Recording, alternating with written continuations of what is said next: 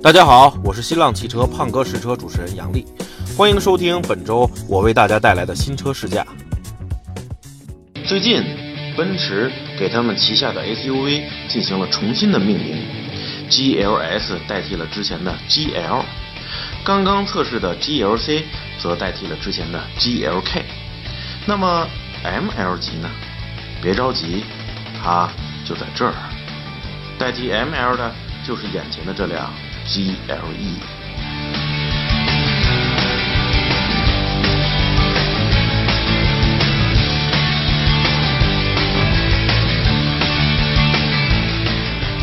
总体来看，GLE 和之前的 ML 在外观上并没有多大的区别，整体还是走魁梧健壮的路线，只是在前后保险杠、尾灯等细节之处略有不同，以至于在大街上。它还是很容易被认成是一辆 ML。这辆 GLE 四百车身上最好看的地方，我觉得就是它二十英寸的 AMG 轮毂了，尺寸足够大，而且运动范儿十足。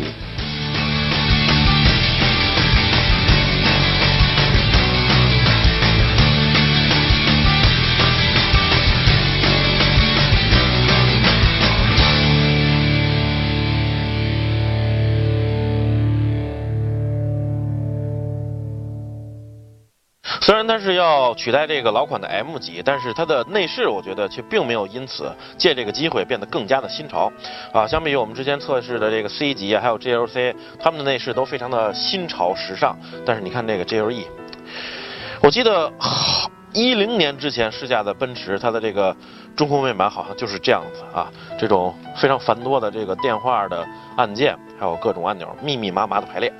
啊，这个说不好听点就是有些死气沉沉；说好听点为它找个借口就是比较沉稳、比较含蓄一些啊。就是这样一个内饰，按钮很多，当然也有一些功能是集中在这个显示屏当中的啊。我们一会儿可以看一下。呃，作为一辆这个顶配版的 GLE 400，它的配置呢，我想，呃，应该达到了它这个价格应该。能达到的水平，像什么自动的这些远近光啊等等的，基本上和这个之前的 GLC 差不多，我就不一一介绍了啊。这换挡拨片什么的，还有这个前排的座椅加热，全景天窗只是前排，嗯。但是有一点我不能接受啊，就是既然价位达到了这个地步，它的方向盘竟然还是手动调整。哎呦天，这质感，你想想看啊。当你带着朋友，坐好了吗？准备出发了。啊，稍等，我调一下方向盘。然后那你的朋友会是什么表情？哎，这是奔驰吗？还有 这辆虽然是奔驰，但是它实际的产地是在美国啊，在美国进行生产组装的，所以在一些细节地方的做工还是有些……哎，我说了无数遍了，因为你是奔驰啊，你看，当你打开这儿之后，这一块儿还是。比较松动，另外这个车窗的那个密封条还在末端还会有翘起等等的。作为一辆奔驰，我觉得这些细节地方做的这个这种做工的展现，确实只能说让人觉得有一点点失望啊。然后我的意思也是说，希望这辆车能够变得更精致更好啊。现在嘛，我们大伙儿来看看。另外在音响方面啊，这个没有像 GLC 一样顶配的 GLC 一样使用柏林之音，它应该还是比较传统的音响。牌子这上面也没有写啊。我们来看看这个上面都有什么呢？有车辆设定，也是这个大的转盘啊，跟那 GLC 一样。车辆设定啊，当你按下去之后，可以进行参数的设定，照明啊、时间等等的返回。然后这个返回也有些慢啊。进入 Individual 配置啊。配置，然后这个发动机悬挂和转向的这个设定，就是你自己个性的话，你是想希望发动机运动舒适呢，还是想希望悬挂运动舒适呢？等等，自己调吧啊。然后车辆的数据啊，现在是这样一种状态，发动机的数据，哎，当然进入这个之后呢，马上会变成一个表，你看我现在踩一下油门啊。啊，扭矩在变，功率也在变啊，挺有意思的。全量数据进入啊，告诉你现在，请稍后。现在你的前轮打过的角度等等的，还有这个你的俯俯仰或者说这个这个仰起俯起俯下的角度啊，越野的时候你可以看一下。好，就是这样一个一个一个整体设定啊。除此之外呢，它这还有几种驾驶模式，像什么 Sport、Comfortable、雪地啊、越野呀、呃 Individual 个性啊。在前面呢还有这个底盘升降，还有这个直接这一键进入车辆数据的这个设定，还有陡坡缓降以及手动模式功能啊。总的来说，这辆车的这个在配置方面没有什么太多的惊喜，我觉得给我，呃，整体的做工也只是达到了奔驰一般的水准，然后。它可能更多的是展现在驾驶起来的给你的一种感觉。另外，它虽然是一辆偏向于城市的 SUV，但是在越野方面的设定，刚才我们也看到了底盘的升降等等的，应该这个 Fomatic 应该也不会让人失望。我们一会儿可以试一下。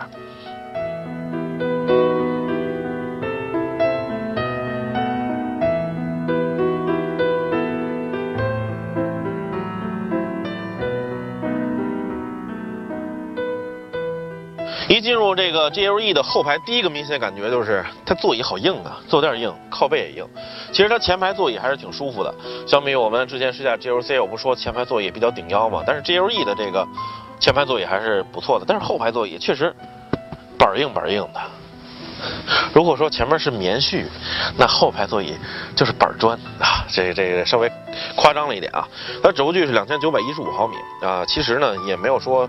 多么的宽敞，因为德系车一直这样，就是它整个的内饰，无论是座椅、门板还是整个都非常的厚实，就是向内侵占一定的空间。很多人喜欢德系车，就是喜欢这种感觉啊，所以我觉得稍微侵占了一点腿部空间，因为它座椅比较厚实。而且作为一个承载式车身的这个这个 SUV，它的这个车厢其实挺高的，但是呢，它地板也比较高。按理说，呃，使用非承载式有大梁的这个越野车可能会地板比较高，这还好理解。但是它这个。承载式车身的底板也比较高，所以坐在后排的话，座椅比较硬，腿的话是有点往上抬的。这个整体来说不如前排舒服。不过有一点贴心的呢，就是在前排座椅的靠背后面，在你膝盖会碰到的地方有进去的凹槽啊，可能实际作用不是那么大。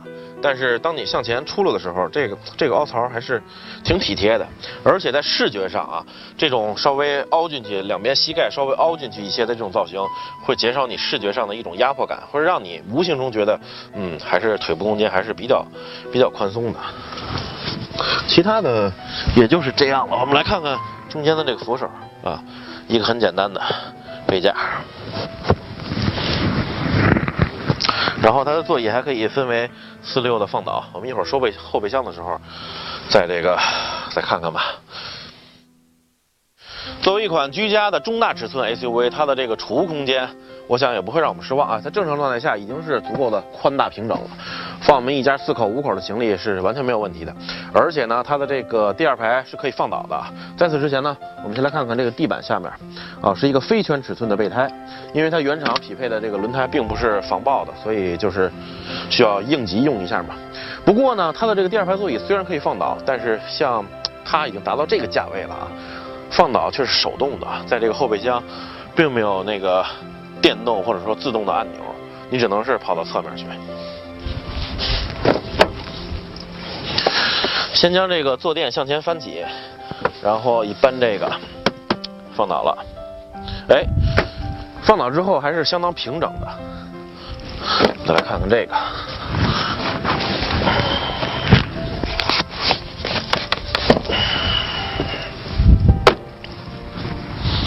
非常的平整啊，这个时候它容积已经超过两立方米啊，两千升多一点点。居家呀，搬个小柜子、冰柜呀、冰箱啊，大尺寸的六十英寸以上的彩电，都完全没有问题，而且可以摞很多层。就是这个后排的放倒，刚才我用手操作了一下，就是有点生硬，比较比较费劲，因为它座椅什么的那种开关都比较硬，没有一个电动的。其实不光是。后备箱，刚才我们从第一排开始体验，第二排还有这个，我觉得这辆车对于驾驶者或者说乘坐者，在舒适豪华方面的这个体验或者配置，并不是说特别的突出，啊，尤其是你看配置，我们刚才看了，没有说比同级别的车高出很多，有一个一枝独秀的感觉，并没有，所以我想，它是奔驰啊，它这样一个价位的车，应该会在其他方面对我们有所补偿吧？到底是在哪方面呢？我们接下来找找答案。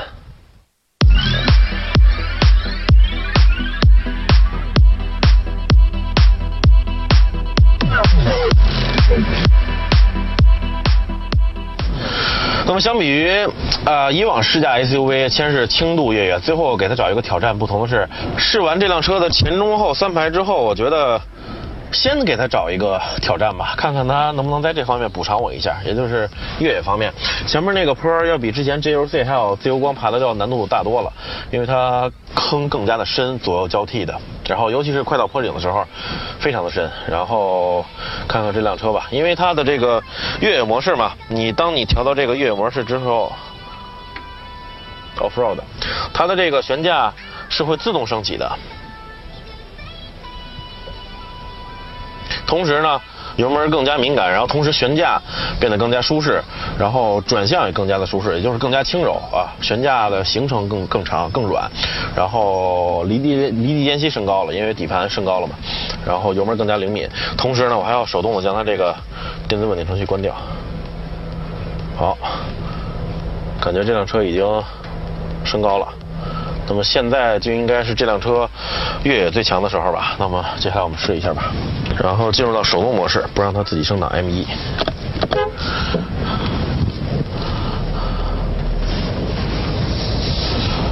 哦哦哦！看看它能不能在这方面给我们一个小小的惊喜或者补偿呢？哦哦哦！Formatic，Formatic 啊！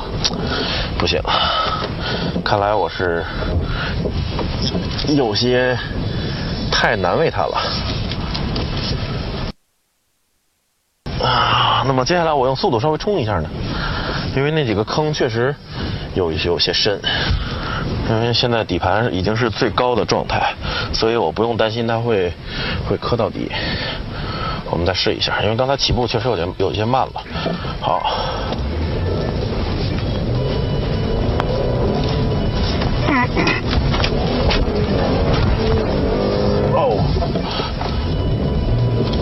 哎，最后虽然停了一下，但是继续前进还是没问题的。啊，最后竟然上来了。半截滑的那一下，我以为它可能就陷在那儿，车动不了了。但是我尝试着再踩一下油门，哎，没想到它竟然上来了。看来就是一开始速度不够，稍微给一点速度往上冲的话，这辆车还是它并不是用纯速度冲上来的，而是这个。因为半截坑是交替的比较深嘛，它确实通过电子系统对打滑车轮进行了制动，然后最终上来了。然后这个发动机我觉得进入状态之后，它扭矩还可以，但是即便是在越野模式下，即便是在手动挡的时候，它的油门初段也并不是特别灵敏，这也造造成了我第一次这个初步试探的时候，导致它速度没有起来。啊，第二次这个稍微用速度冲一下的时候。得需要多踩，这个才能让它更灵敏啊！所以我觉得也算是它在这一方面给了我一个小小的补偿或者惊喜吧。因为，因为要知道它毕竟是偏向于城市或者说驾驶这么一种乐趣的 SUV。然后刚才的那个坡要比之前的 GLC 还有自由光都要难的难多了啊！我想那两个车来爬的话肯定是没戏，但是它的话稍微努一把力还是上来了。所以我想也算是在这方面给了我一个小小的补偿和惊喜吧。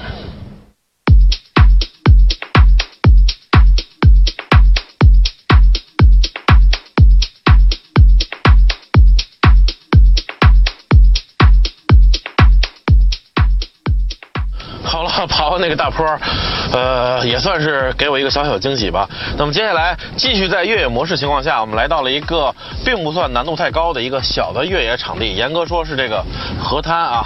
来看看它轻度越野驾驶的时候的一些体验，包括转向啊、油门啊、呃、悬挂啊，还有这个电子的这个限滑制动啊等等。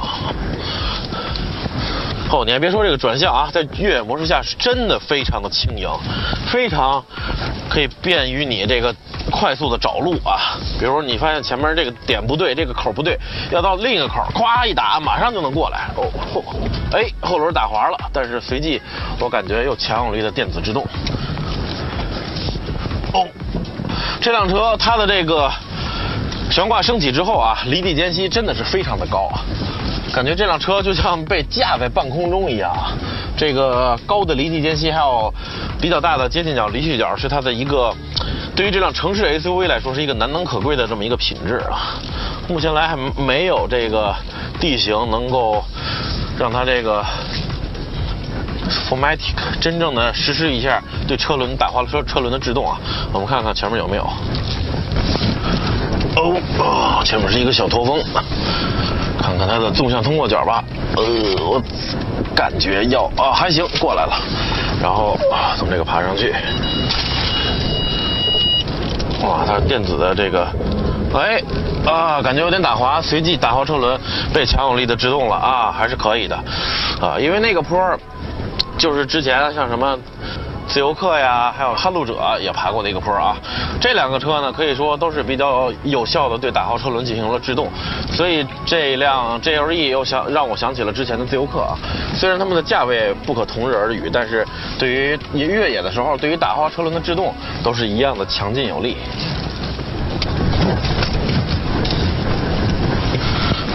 哦，它硕大的车头使前方的这个视野有时候不是太好，尤其是当你爬上坡顶之后，啊，你像 GLC 反而有前方的那个摄像头可以看一下三百六十度全景，但是这辆车反而没有了。好了，开了这么一大会儿了，时间不短了，我觉得对于这辆车，在这个越野方面，我可以下出一个结论了吧。呃，先来说说我喜欢的几点啊。好，让我们把车停下来。先来说说我喜欢的几点啊。首先第一个就是。空气悬挂啊，升高之后它离地间隙非常的高。从外形我们也可以看出来，整辆车非常的高离地间隙，包括接近角、离去角，这是第一个我喜欢的地方。这样就让它走一些坑洼的不平的这这些地方更加的从容，更加的有底气。第二个地方就是它的转向在越野模式下是 comfortable 的这个这么一个设定，非常的 comfortable，非常的舒适啊。这个打起方向来等等的找路非常的方便，这是第二点。第三点呢，就是它 formatic 啊，不光是在刚才那那个。极限的爬坡，咚的一下砸下去，对这个有效，对这个打滑车轮制动，还有包括刚才那个坡啊，左后轮也是打滑，也是进行了制动，然后车辆上去了。它这个整体的电子制动效果还是很强劲的啊，这三点我非常喜欢，但是有两点啊，我不太喜欢。呃，对这辆 GLE 来说，越野状态下，第一点就是它的这个油门的响应，虽然是在这个 off road 模式下，应该油门很敏感才对，但是这辆车它的这个初段油门相当的这个迟缓，你必须要多踩啊！你看现在，你看一开始没什么劲儿啊，得踩得踩得得得，真得踩到一千六百转以上，它扭矩输出这个涡轮打入啊才能有劲儿，所以一。开始都是迟缓缓的，这个对于越野来说不是一个太好的消息。而第二点就是它的，也是它的悬挂啊，不是行程了，而是减震的舒适性。虽然它的悬挂升起之后行程长，但是那个感觉。压缩的这个距离比较短，而很容易就顶到顶。顶到顶之后呢，给你的感受就是非常的坚硬突兀，不太舒服。所以这方面可能对于它的越野的本身来说影响不大，但是对于车内的乘客来说影响还是有一些的。所以刚才这呃三点是我喜欢的，两点是我不喜欢的。那么对于这辆这个 GLE 的这个越野，呃，差不多也。说完了啊，那么接下来呢，我们就该换一个路况，来看看它在公路上怎么样。它的3.0 V6 的这个涡轮增压发动机在公路上是不是气势如虹呢？让我们来吧。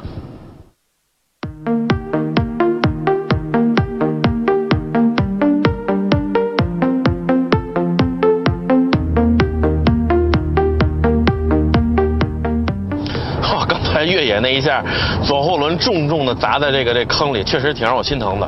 所以单从它的通过性能来说，确实给了我一个不小的惊喜了啊。呃，这样一个身段的城市 SUV，最终还是能顽强的爬上去。但是至于它的这个空气悬挂的可靠性，我短时间内是测不出来的。这就需要留给广大的 GLE 的车主来给我们答案了。好，接下来来看看它的公路表现啊。目前所有 GLE 汽油版的车型使用的都是同一个排量的3.0升 V6 发动机啊。根据这个增压值的不同，分为低功、中功还有高功版本。那么这辆 GLE 400呢，使用的是中功率版本，它的最大功率是245千瓦，最大扭矩480牛米。呃，低功版的是200千瓦，400牛米。而那个高功版的用在这个 GLE 450运动型 SUV 的啊，就是那个。有一个小屁股，跟那个宝马 X 六一样的那种造型的运动型 SUV 上面，它的最大功率达到了二百七十千瓦，最大扭矩五百二十牛米啊。再扯远一点啊，就是你看这同等排量的三款发动机，低功、中功、高功啊，因为这个需要。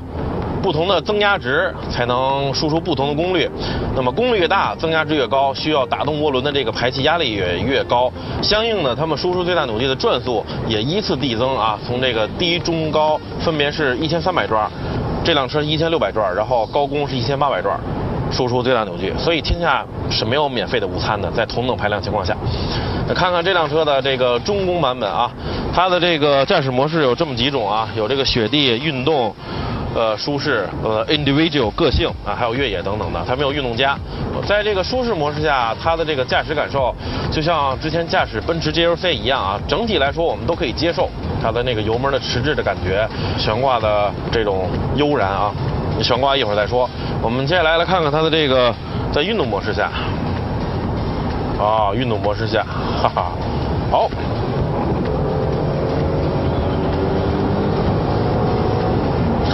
不用说，后劲儿澎湃，雄厚，油门也要比刚才舒适模式啊窜了很多，轻轻一点，三千变四千。转啊，三千转变四千转，还是拧到舒适模式吧。此外呢，这辆车还有手动模式，我们来看一下，摁一下这个 M 就进入了手动模式，然后升档，降。反应速度还不错，好，切换回来。所以它这个二百四十五千瓦、四百八十牛米，推动它这样一个车身，完全就已经是绰绰有余了，相当的这个雄厚。但是呢，它的动力给你的感觉只是澎湃。足够一直的线性雄厚，但并不是特别的突兀。呃，因为严格来说，要说突兀的那种感觉，或者说涡轮一下子介入那种嘣的那一下感觉的话，它还没有之前我们测试的 GLC 三百啊那辆顶配版本明显的。因为那辆车毕竟是二点零的发动机，输出比较大的功率，所以涡轮增压值会打得更高，介入那一下会更明显。那么这辆车相对来说，它给你的感觉要更加的。这个这个平滑储备要更加雄厚一些啊，这也是这两款车不同的定位所造成的。那辆车更偏向于激烈驾驶，这辆车更加注重的是悠然自得。嗯，当然要的时候它的动力一定要有。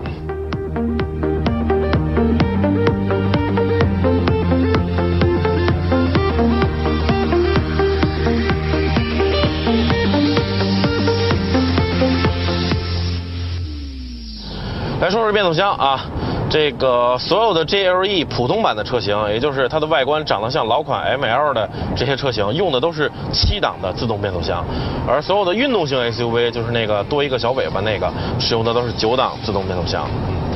不知道为什么它要这么有一个这么差别的设定？为什么这个普通版本的 GLE 就不能用九档的变速箱呢？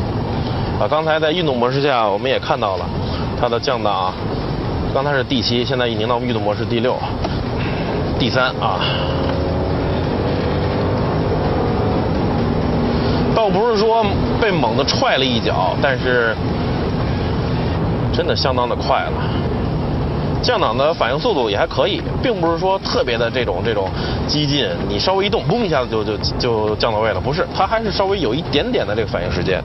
继续舒适啊，再稍微扯远一点啊。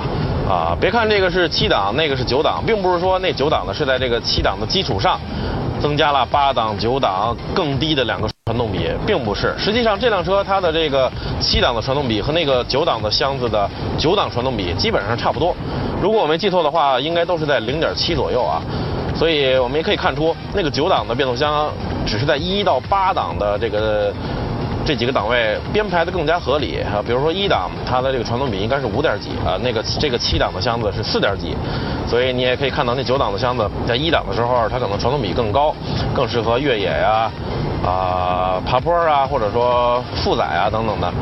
然后再往上，越往上，他们这个传动比越接近啊，所以只是说那九档的箱子整个的传动比编排的更加合理，档与档之间的差距更小一些啊，并不是说九档就是在这个七档基础上增加八档、九档两个更小的传动比，它也得考虑发动机究竟带得动带不动，所以这就是这辆车它整体动力感觉给我们的这个这个印象，七档已经是足够用了。现在在时速一百的时候，它七档转速是一千六百转左右，日常已经是足够用了。其实对于九档来说，我觉得，除非你喜欢那个科技的噱头，所以除此之外，剩下的我觉得没有必要。然后动力后段，无论是前段、中段、后段，都是储备的非常雄厚啊，并不突兀，但是讲究的是这个持续和爆发。那么这辆车它为了在视觉上以及真正的性能上突出运动效果呢，还采用了这个二十寸的 AMG 轮毂，以及这个前刹车盘的打孔通风刹车盘啊，就是无论是你看上来。这个它的轮毂还是说实际它的刹车的性能都是相当的优异的，但是我不明白的是，在这样一个配套的情况下，它使用的竟然是倍耐力的蝎子底下这个这个讲究长里程、低噪音、低油耗、比较环保的这么一种轮胎的这个搭配，这是为什么？我呃，这就好像是博尔特准备参加了这个百米赛跑，已经踩上了这个。起跑线，然后他的教练鼓励他说：“你准备好了吗？是我准备好了。你的肌肉准备好了吗？是我准备好了。你的肾上腺素、你的神经、你的所有的一切都准备好了吗？是我准备好了。好，这是你的跑鞋。”然后博尔特拿过来一看，一双 UGG。所以这种搭配，我不知道他到底究竟为了什么？为了省油？为了这个低噪音？为了为了？环保？那你干嘛要给它配这个前打孔的刹车盘呢？那你为了性能，那你干嘛为它配这样一套轮胎呢？有点风马牛不相及。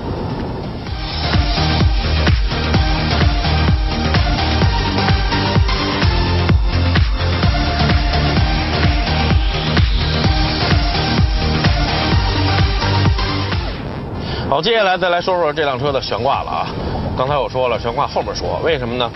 是因为我觉得，即使在舒适模式情况下，它的悬挂表现出来的舒适性，并没有真正的达到舒适这个定义。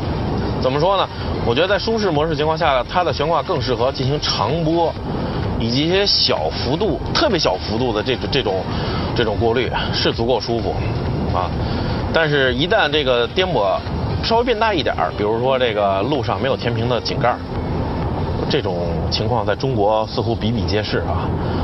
就这样一种路况，它的这个悬挂颠簸起来，就非常的突兀和这个坚硬，就好像它的压缩行程，减震的压缩行程很短，一下子就很容易顶到头，然后给带给你的那种震动很不舒服，噔噔噔的这这这种感觉啊，是长波的时候，你看这种长波或者说小的那种特别小的那种凸起的震动还可以，一旦是没有填平的那种井盖或者再大的话，比如减速坎表现出来的这种。悬挂对于震动的过滤，我觉得并不舒服，甚至是有点顶的，有点难受。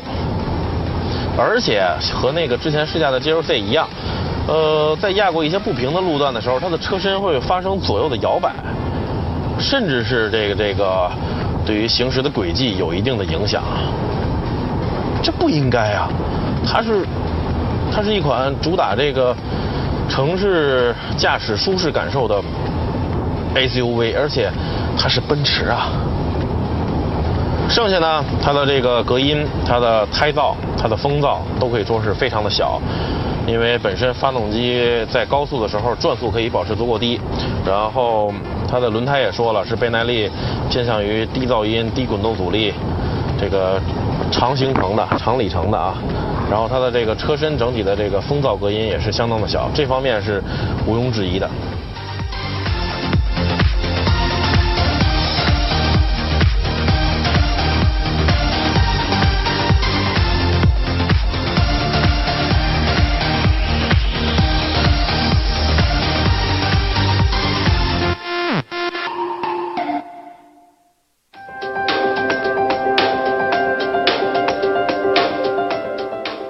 辆奔驰 GLE 400让我有点些许的失望。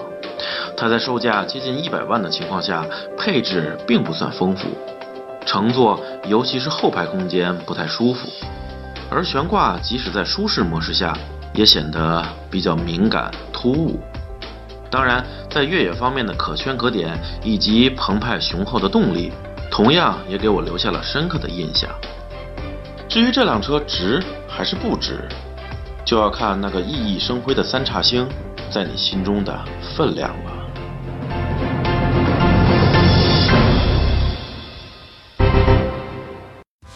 感谢大家的收听。如果大家对这款车感兴趣，欢迎下载我试试 APP 预约试驾。同时，您也可以登录新浪汽车观看胖哥试车的视频节目。我们下期见。